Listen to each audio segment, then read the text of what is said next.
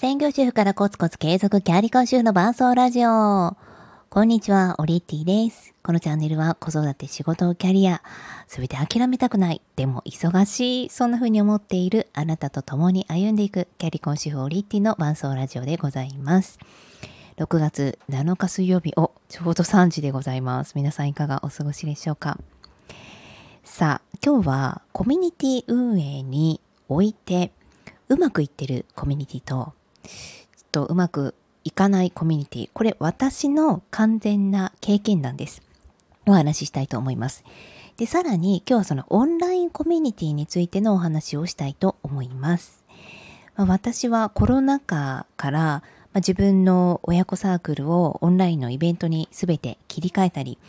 またあの、 Voicy のクリエイターズラボというところで、まあ、全国津々浦々なんなら世界にいらっしゃる、えー、パーソナリティを、まあ、志していたり、えー、番組運営に携わりたいそんな方々とつながって、えー、3年近く番組を運営パーソナリティをしています。でそれ以外にもあの、まあ、オンラインでこうやってつながれるっていう機会が本当に多くてあの、まあ、どなたかが作った Slack とかフェイスブックとか、えーまあ、LINE とかですねえー、 Discord とかいろんなコミュニティに、まあ、所属させていただいたり、まあ、そこで、えーまあ、ちょっとイベントを企画したりとか、あの、運営の、まあ、なんだろう、リーダー的なことをしたりとか、いろいろやっているんですよね。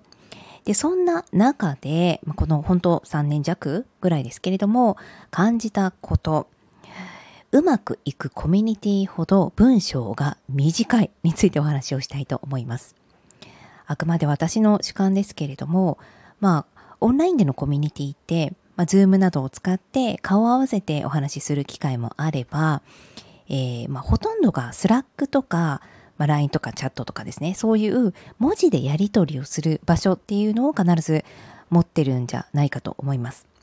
で、そこでは、まあ、例えばお悩み相談であれば、誰かがお悩み相談を投げて、それに対して何人かが答えていくとか、まあ、イベントの告知に関して、えー、こう行きますとか、面白そうですねと反応するとか、あとは自己紹介についてのページがあったりするのも多いかと思うんですね。で、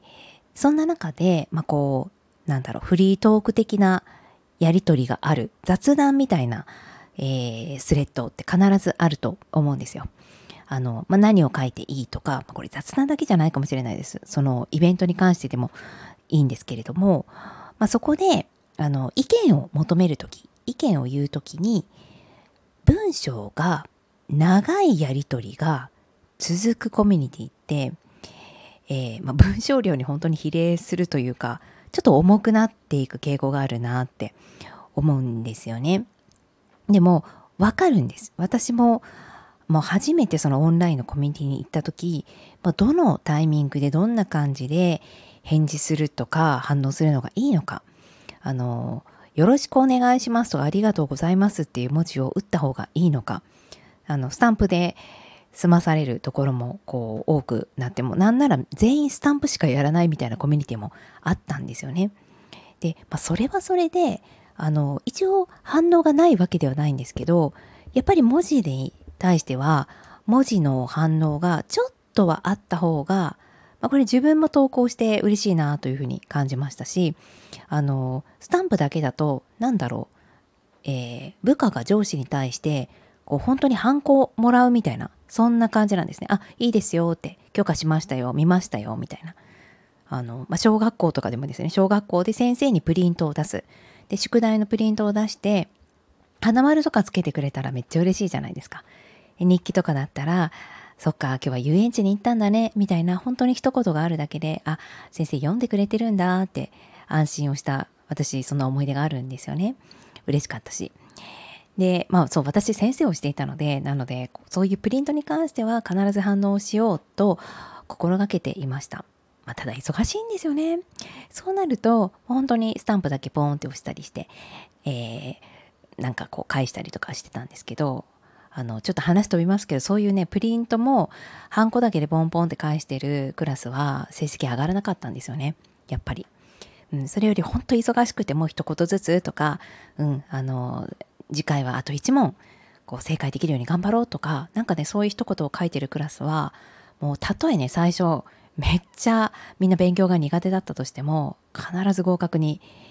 こう導いていかいかれるというか あのいけるというか。そうだからやっぱり反応が多ければ多いほどしっかりあの答えてくれるし答えようとするしやっぱり盛り上がっていく。これはオンラインコミュニティも同じ感じなんじゃないかと思っています。なので、まあ、スタンプでは楽なんですけどスタンプばっかりだとちょっとこうやっぱり寂しくなっていっちゃう。どんどんコミュニティがこう衰えていっちゃう。じゃあどんな感じで盛り上げていくのが、えー、一番いいのか。まあ、程よい文章量と、あとは、えー、やりとりですよね。あの、そう、私もそこ最初の投稿はすごい文章長くなったり、こう、恐れ入りますがとか、こう、なんだろう、枕言葉的なのをどれぐらい書いたらいいんだろうとか、もうすごい悩んで、えー、投稿してました。でも、そう、その投稿に、やっぱりね、なんか他の人よりは私反応あまりいただけないかなどうしようかなみたいな時期があったんですよね。で分析したんですよ。どういう投稿が反応がしやすいのか。やっぱり短い文章でした。まあ当然ですよね。短い文章には短い文章で反応ができる。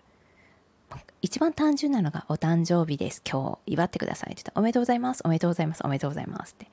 もうおめでとうございますの、えー、11文字でどれだけ幸せになれるのかっていうねお互いに。そう。でもなんかそのあの相手が返事しやすい文章で文章量で投稿するでもうまあなんかちょっと好き的なのを見せるみたいな。なんかそういうのがあのそういう投稿ですねまずされる方がいる。でそれに対してまた返事する時も短い文章で返すっていうのがすごくいいなと思いました。これ短い文章っていうのはあのなんだろうな。例えばその質問ありますか？っていう時にあのないですとか。あのまあそんなんでもいいと思うんですよね、うん、でも相手に対してこれこれどうですか？とか聞いてることに対して反応を、えー、やってもらえると会議とかでも「うん、意義ないですか？このまま進めて大丈夫ですか?」って言ってシーンってなってたらなんかこう本当にこれで進めていいの？ってなるじゃないですか。でも誰か一人でも、あ、いいんじゃないですか？とか、あ、いいですねとか、あ、お願いしますとか、はいとか言ってくれるだけで、なんか人って軽くなるんですよね。で、その時に別にね、あの、くだくだと長いこと言われなくていいんですよ。うん。まあ去年はこうこうこういう生き方してたよね。だから今年はこういうこうこうでやりたいってことだよね。では、こうこうこうこうこうなので、うん、じゃあやったらいいんじゃないかな、みたいな。ちょっと長いみたいな。あの、結局これやっていいかどうかを聞きたかっただけってなるのであのやっぱり相手のまあ、例えばですね長い文章量でもともともう本当にすごい相談があって書いてる人に対しては長く書いてあげた方が、まあ、それこそ同じ重さで、えー、やり取りができているってラリーが続いている感じになると思うんですけどあの軽い文章なのに重めで返す人がいたり重めの文章にまた重めってなってきたらあの投稿の主はあれなんかすごい話がどんどん膨らんでいっちゃったとかどうしようとかねなっていっちゃったりでそういう重めの文章を見た周りの人たちは私たちが投稿しなくてももういいだろうって思っちゃったりするんですよね。結果その文章を Slack とかで投げる人がもう限られてしまったり人が限られるっていうことは結果的に一部だけが盛り上がっているっていう状態になってしまいます。なので盛り上がらない結果的には盛り上がらないどれだけコミュニティの、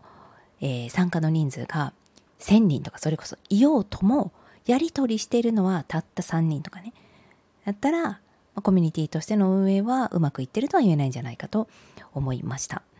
はい。で、これは話何でしたかというと、あるコミュニティで、えーまあ、またこう、えー、リーダー的なちょっと、あのー、まあ、先輩、先輩的な感じですね。